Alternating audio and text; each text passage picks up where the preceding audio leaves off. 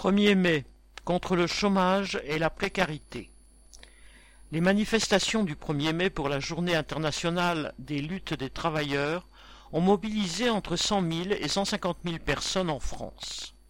À Paris, il y avait 20 000 manifestants dans les cortèges de la CGT, de FO, Solidaire et la FSU ou des partis politiques. Nombreux et dynamiques, avec slogans et musique, les travailleurs sans papier, organisés en plusieurs cortèges, étaient là pour montrer que la classe ouvrière est internationale et que c'est une force. La réforme de l'assurance chômage qui va pénaliser près de deux millions de demandeurs d'emploi est dans toutes les têtes.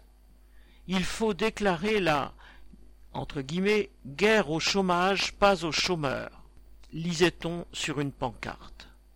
Citation Nous ne sommes pas des travailleurs Kleenex. Les profiteurs doivent payer la crise Covid. Fin de citation, pouvait-on lire aussi. Face au patronat qui a déjà commencé à faire payer la crise sanitaire aux travailleurs, une femme de ménage salariée d'une chaîne d'hôtels de luxe expliquait citation Notre point commun à tous, c'est le travail. Il faut qu'on se batte tous ensemble. Fin de citation. La presse s'est gaussée du faible nombre de participants comparé à des premiers mai précédents.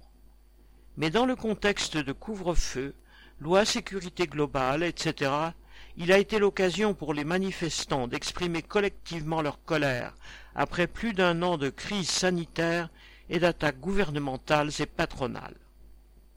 Joséphine Sina